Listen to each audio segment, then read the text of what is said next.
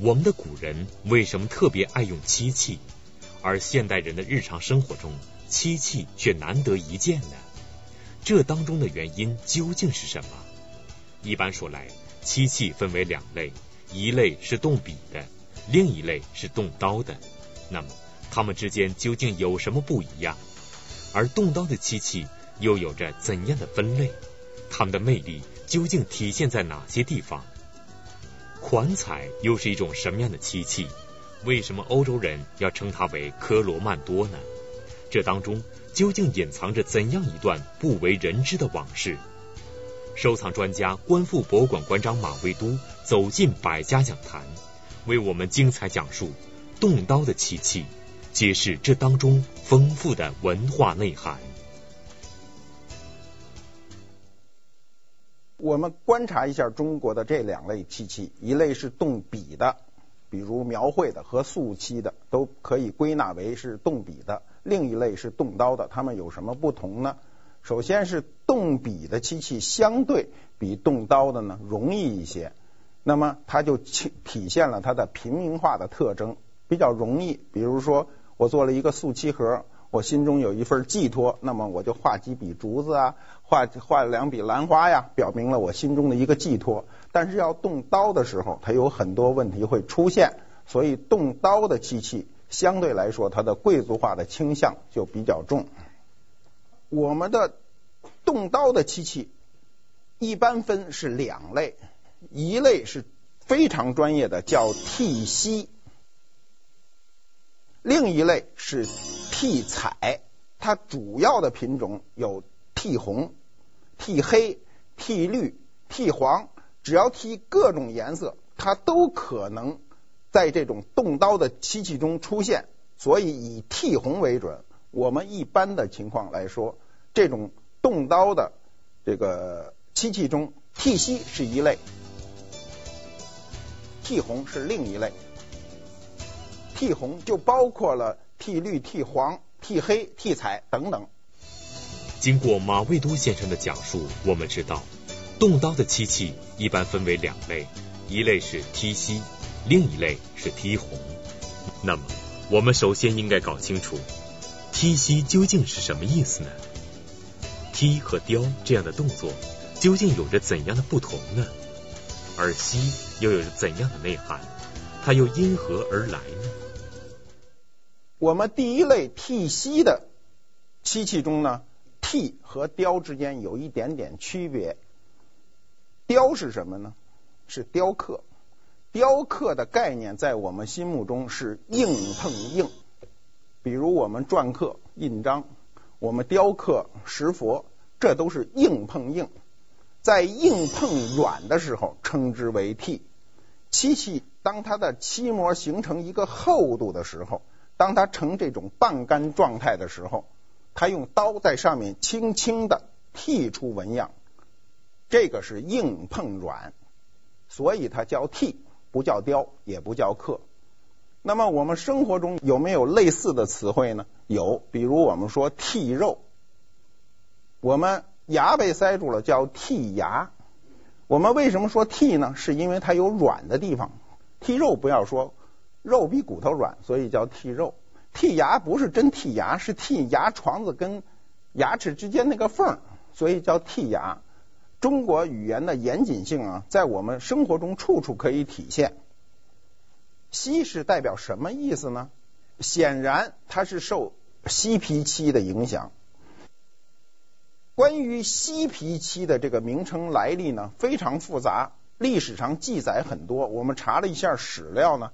大概最低有七种以上的史料来说明这个呃锡皮漆的来历，呃，其中呢，唐代就有记载，宋代也有记载，明清以后记载就非常多。那么记载这种锡皮漆的人都是什么样的人呢？里头绝大部分是文人，但到了明代以后，主要是漆工。那我们看记载这样一个文献。文人起了决定性的作用，但漆工起了技术上的作用。他的记录应该是非常真实的。唐代有一个人叫赵林，他曾经说：“这个西皮漆是怎么来的呢？”他认为是西方的马鞍子上，我们汉人受到了启发以后，从西方的马鞍子上取得一个灵感出现的西皮漆。元末明初有一个人叫陶宗义，他是这样记录的：陶宗仪在《破耕录》中引用唐代人赵林的《音化录》，他说：“修漆，我们讲过，修漆就是漆器，修漆嘛。修漆谓之西皮者，世人。”误认为犀角之犀，非也，乃西方马肩，自黑而丹，自丹而黄，时复改易，五色相叠，马镫摩擦有凹处，灿然成文，遂以修漆仿为之。他这一段是什么意思呢？他是说，我们过去认为西皮之漆呢，是犀角的犀。他说不是这个意思，是指西方的马鞍子。这马鞍子在马鐙这个位置上呢，老摩擦呢，有那个凸凹凹下去的地方，然后它就一层一层的颜色就出来了。漆匠就仿造了这个呃自然成成的这种纹样，所以出现了漆皮。这是唐代人的这个描述。那么明代人呢，有另外一番说法。明代有一个文人叫都牧，他在《听雨祭谈》中呢是这样描述的：漆皮呀、当作漆皮，皮者呢，鳍也，毗邻的皮是肚脐的脐的意思。犀牛皮尖而有纹，其鳍四旁纹如饕餮相对。犀牛因为啊皮肤坚硬，它在肚脐这个地方呢，就是有。一层一层的纹饰，如饕餮纹。饕餮是什么？就是门上的那两个铺首。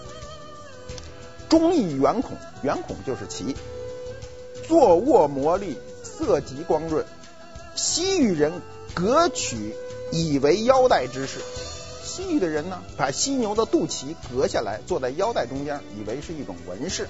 那么后来的漆器呢，就笑而为之，随袭其名。他认为的漆皮的这个西呢，就是犀牛的肚脐的这一块纹饰，这是明代人的记载。西皮漆在这个漆器的历史上是非常著名的一一个品种。北方人称之为虎皮漆，南方人称之为菠萝漆，也有人称之为婆罗漆。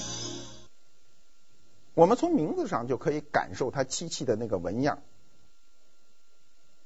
它是一层一层的，有变化的，这是西皮漆的一个典型特征。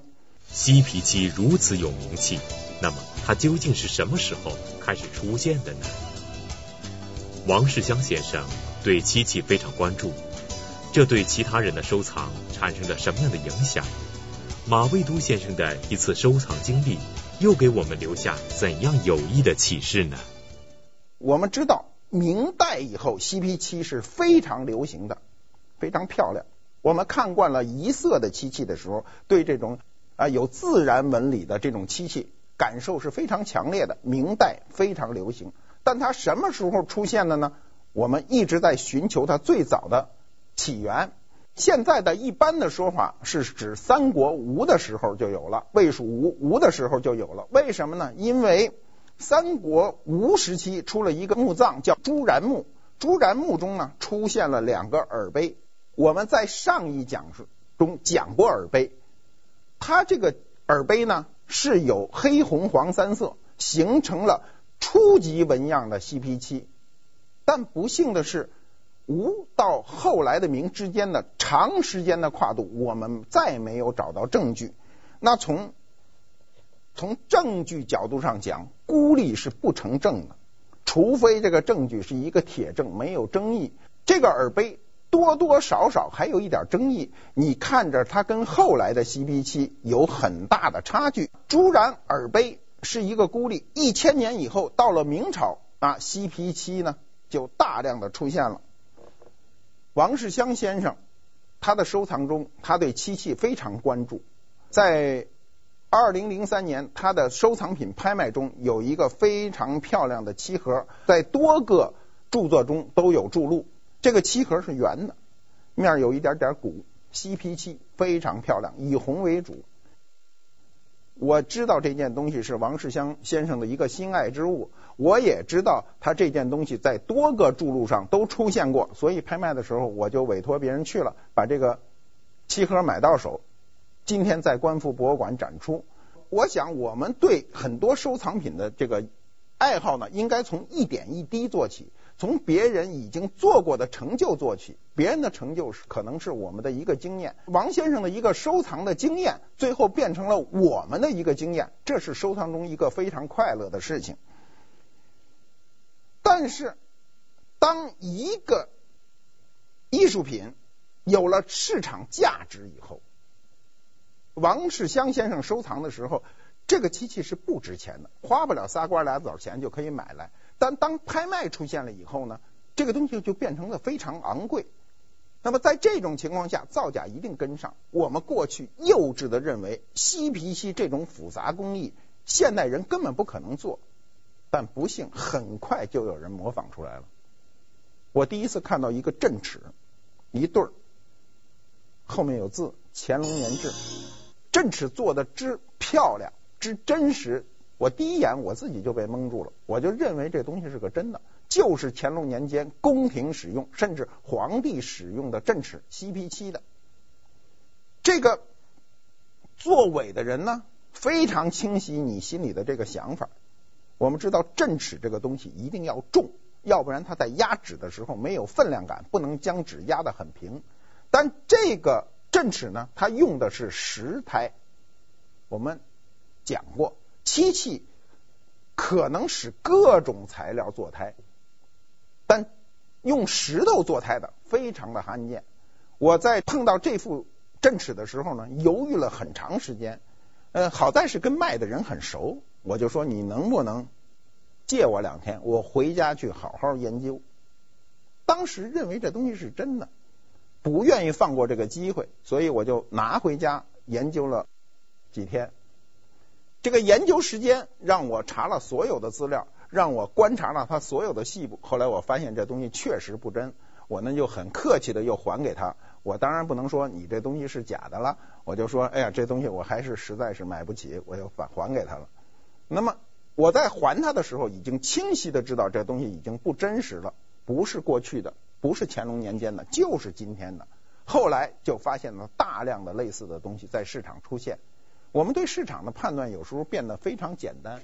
当一个非常少见的东西连续出现的时候，这个东西作伪的可能性就大了很多。那么我们回到剔漆，我们刚才讲了息皮漆，我们为什么要这个讲息皮漆呢？是因为我们要回到剔漆的本意上来。剔漆的工艺解释是指朱间乌线，我们现在说大白话就是。红的这个层面里夹着黑，黑的层面里夹着红，一层一层的。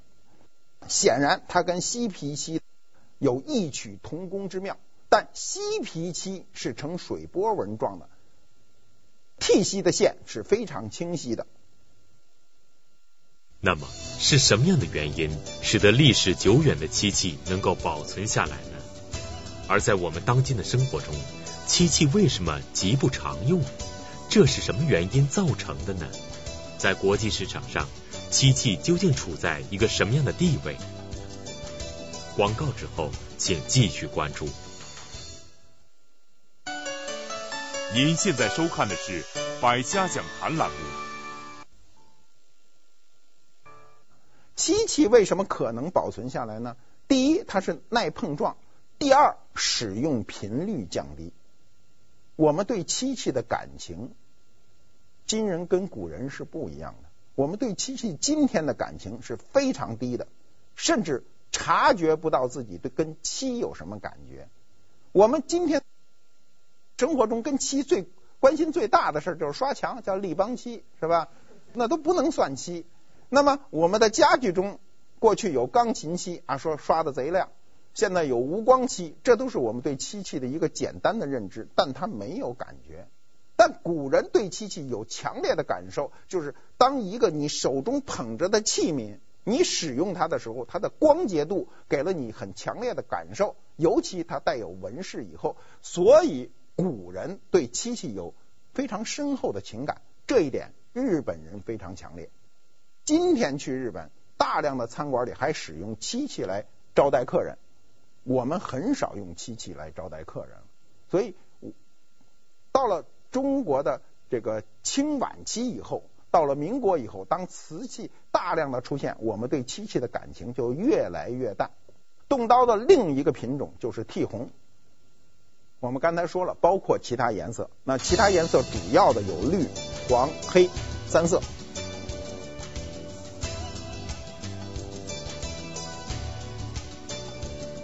剔红呢，跟剔锡从工艺角度上讲是一样的。剔锡是刷一道红色，刷一道黑，再可能刷一道黄，再刷一道红，一层一层的变色的，所以剔出来非常好看。但替红不是，替红就是刷一道。半干状态，再刷一道，再刷，刷过几十道漆以后，它就形成非常厚的漆膜。当它呈现那种牛皮糖状态的时候，工匠就开始趁着不沾刀的情况下，开始剔出纹样。我们知道这个剔红啊非常难，就是你等它稍微干透了，你就剔不动了。漆干燥以后非常的脆。我们都有这个经验，就是一旦你的家具起皮儿以后，你拿指甲盖一一碰它，它噼里啪啦就爆了，它是非常脆的。就如果不干的时候呢，你掌握不好，它粘刀它粘呢，漆是非常粘的物质嘛，所以必须要在它既不粘刀又不脆的时候，迅速把纹样剃成，给的你的时间不够多。我们最早的剃红，现在能发现的实物是在日本，而不在中国。我们在中国。能够证明最早的剃红是什么时候呢？是元代。元以后呢，由于张成、杨茂这样的工匠的出现，这都是史书上记载著名的剃漆的工匠。这些工匠的出现呢，导致这个行业迅猛的发展。古董所记中是这样记的：元时工漆器者有张成、杨茂二家善名。就是元代的时候，这两个人就非常有名了。我们从剔红这一块可以看出来，早期的剔红，我们说的早期是以实物而论。宋元时期的剔红呢，纹样呢比较浅，到了明清以后刻的就比较深。我们看一下，这是日本收藏的宋代的剔红。非常的浅，这是元末明初的风格，剔的已经非常深了。从工艺上讲，哈，它逐渐加深呢，是加深难度，加深质量。我们知道，一个产品的最早期的雏形，往往都是比较简陋的。比如我们今天的汽车，汽车已经变成非常复杂的一个一个机械装置，里头具有多种功能。但是早期的汽车就是一个代步，我们可以看到一百年前的那种老爷车，甚至跟咱那个三轮车差不太多。我们曾经在露天中享受过这种最早期的汽车，但是一百年的发展使汽车变得非常复杂，变出了很多分类。那么我们历史上这些工艺品也具备这些特征，它不是不具备特征，它也具备逐渐进化的一个特征。所以早期的东西都变得比都比较薄，后来的东西就越来越厚，厚就增加了工艺难度，增加了它的成本，所以就卖得非常贵。迄今为止啊，漆器在国际市场最高价格是多少呢？二零零一年，在这个香港佳士得春季拍卖中呢，有一个刻牡丹纹的盒子卖了一千两百八十七万人民币。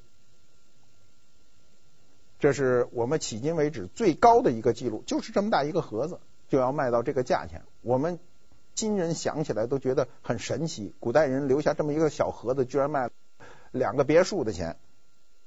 一个小小的漆盒就卖出了如此高价，真让人惊讶不已。那么从明代到清代，剔红这样的漆器，它在风格上经历了怎样的演变过程呢？它们的工艺又有着怎样的差别？而当需要在漆器上表现诸如欢天喜地这样的情感时，古人会采用怎样独特的方式呢？明代的剔红都非常的圆润，注意磨工。什么叫磨工呢？就是当工匠第一波工匠把纹样全部剃好以后，搁在那儿彻底干透以后，第二个工匠要冲上去呢，把它打磨。打磨是非常费工的，而且是非常难的一门技术。我们今天说打磨有什么难呢？拿一张砂纸去磨一磨不就完了吗？问题是古代没有这个砂纸。我们想古人拿什么打磨呢？我可以告诉你们最简单的一种打磨方法。它当时有一种草叫错草，这种草现在也生长，但是我们不使用了，所以就不知道什么叫错草，有点像芦苇、细芦苇。这种错草呢，拿在手中的时候一沾水，马上就变得这个很扎。你拿手摸的时候很刺手，它就这么去多。我们过去磨的方向跟今天都不一样，今天磨是这么磨，一般你拿砂纸一定是横向的来回摩擦，但古代呢是纵向的去多它，这是很多人不知的。所以我们今天面临着很多古代工艺达不到，就是你工具的改变，你思维的改变，你不能知道古人是怎么去做的，所以你达不到他那个要求。错草磨东西可以磨到根部。我们拿砂纸磨东西，我们大部分人都没有这个经验。就是我，我们磨磨东西都是很简单，磨磨差不多就得了。但是它一定要磨到所有的根部，但砂纸是做不到的，必须是错草。清代人不像明代人那么注重磨工，而清代有时候认为雕刻出来的东西不经过磨，它会显得另一番风韵。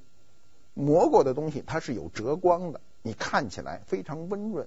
但不磨的东西呢，它就不反光了。它有时候看起来图案非常清晰，它有它的好处。所以清代以后的很多漆器就不大过度的去磨。我在八十年代末的时候，在上海买过一堂紫檀矿剔红的屏风。当时买这个屏风的时候，所有人都看不准它的年代。很多人跟我说，这东西弄不好都是新工艺品。因为那个屏风的品相非常好，紫檀矿，主体图案全部是山水，带有文字。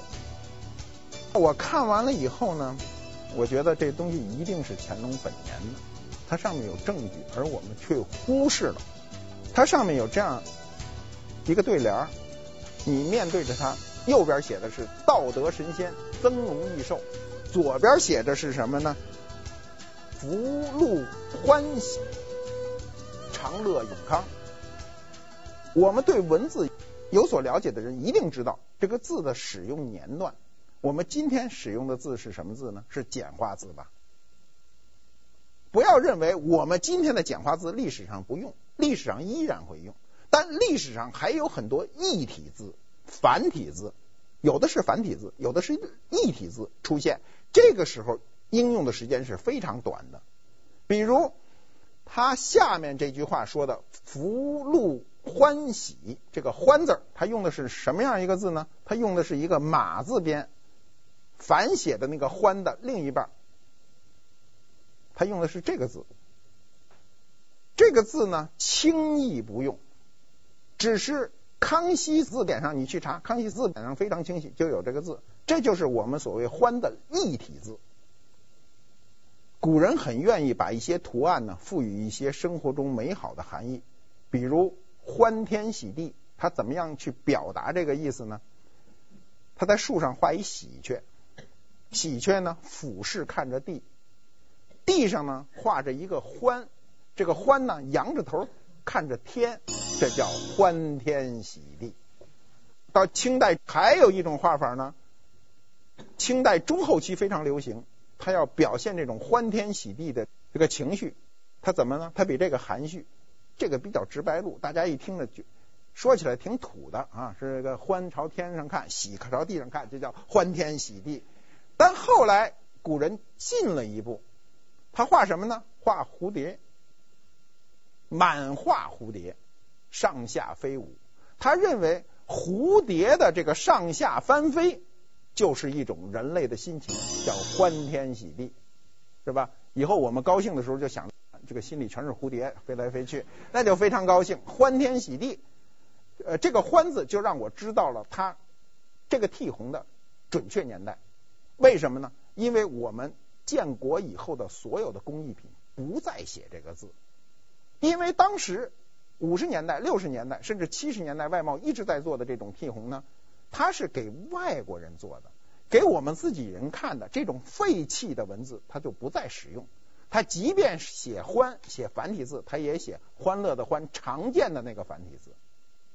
经过马未都先生的一番讲述，我们知道，无论是搞文物鉴定，还是搞文物收藏，都不能够有一丝一毫的马虎，否则就会失之毫厘，谬以千里。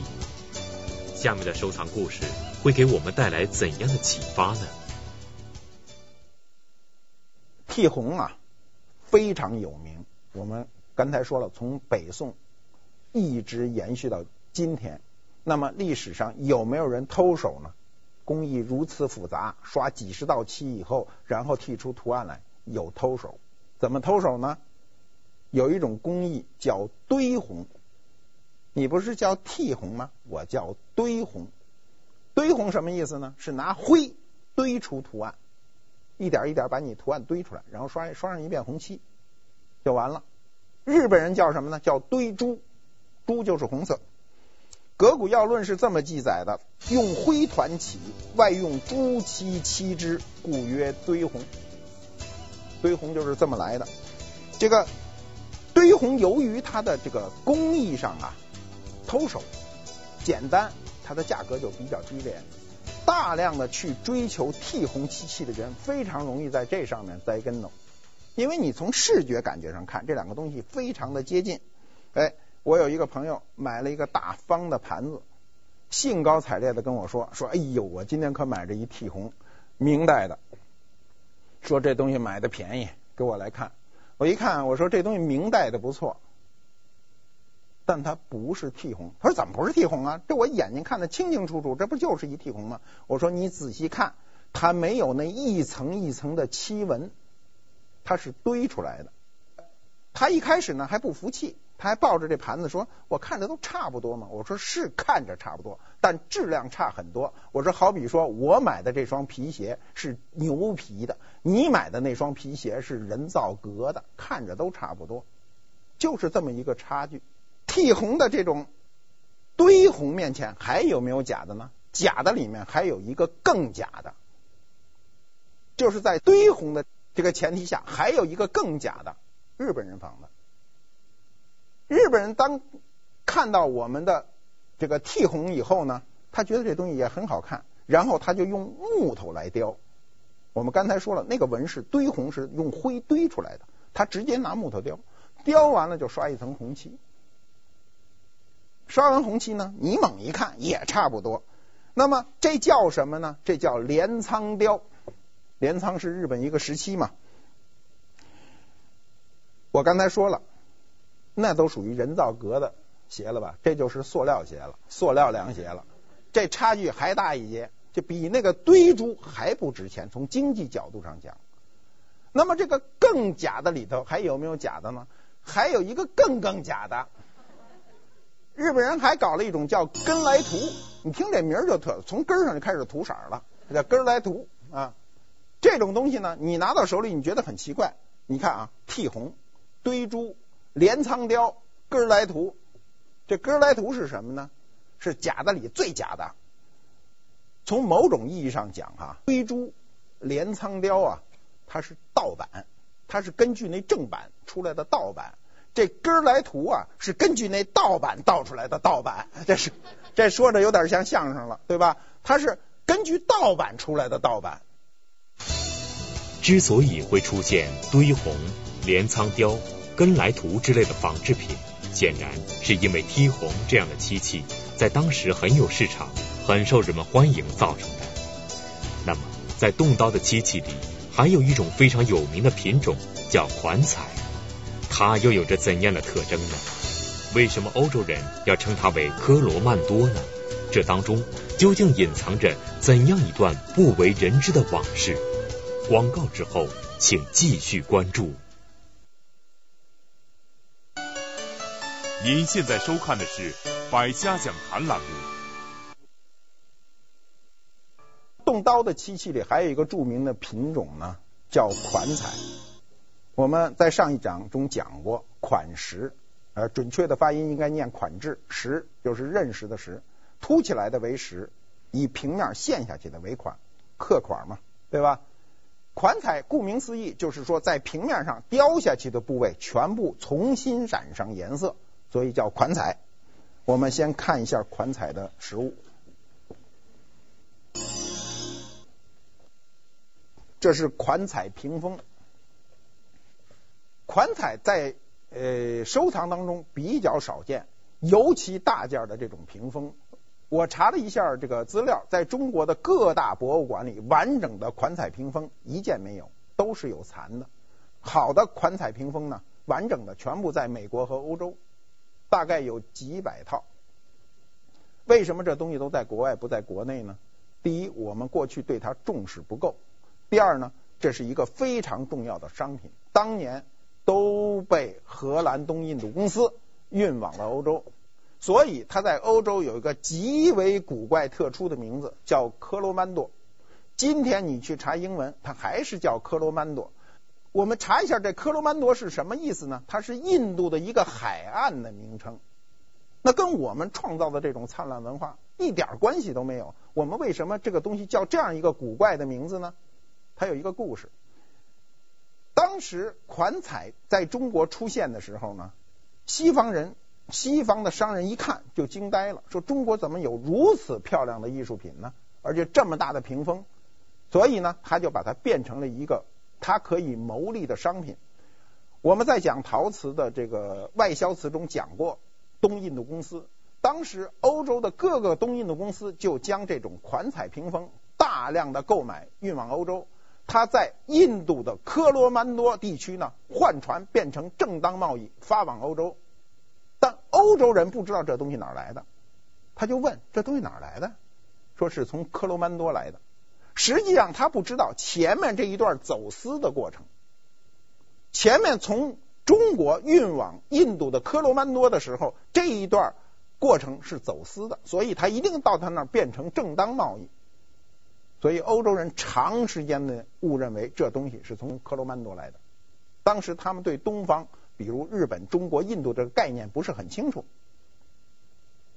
不幸的是，款彩这样著名的。漆工艺到了欧洲就叫克罗曼多了。款彩这个屏风呢，由于国内的各大博物馆里都没有完整的收藏，所以我们就比较注重这种收藏。呃，我们从国外买过多款，那么其中有一款呢，我就发现它腿底下呢刻着字，把那个字连起来一念呢，他说维扬姚某监雕填漆屏，那么什么意思呢？